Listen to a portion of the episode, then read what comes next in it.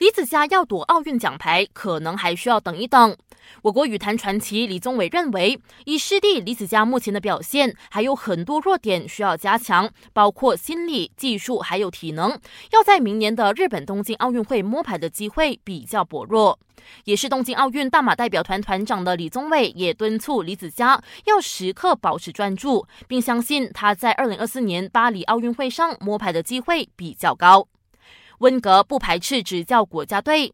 离开阿森纳之后，温格就一直赋闲在家。他之前受访时说，不排斥接受任何一支国家队，还说自己一直都希望参加世界杯，尤其是决赛，甚至希望三年后能在卡塔尔世界杯亮相。巴萨公布了这一个赛季的欧冠小组赛参赛名单，包括梅西、苏亚雷斯、格列兹曼在内的一线队球员都入选了欧冠 A 名单，他们都有望亮相这个月十八号开打的第一轮小组赛，与同处 F 组的多特蒙德过招。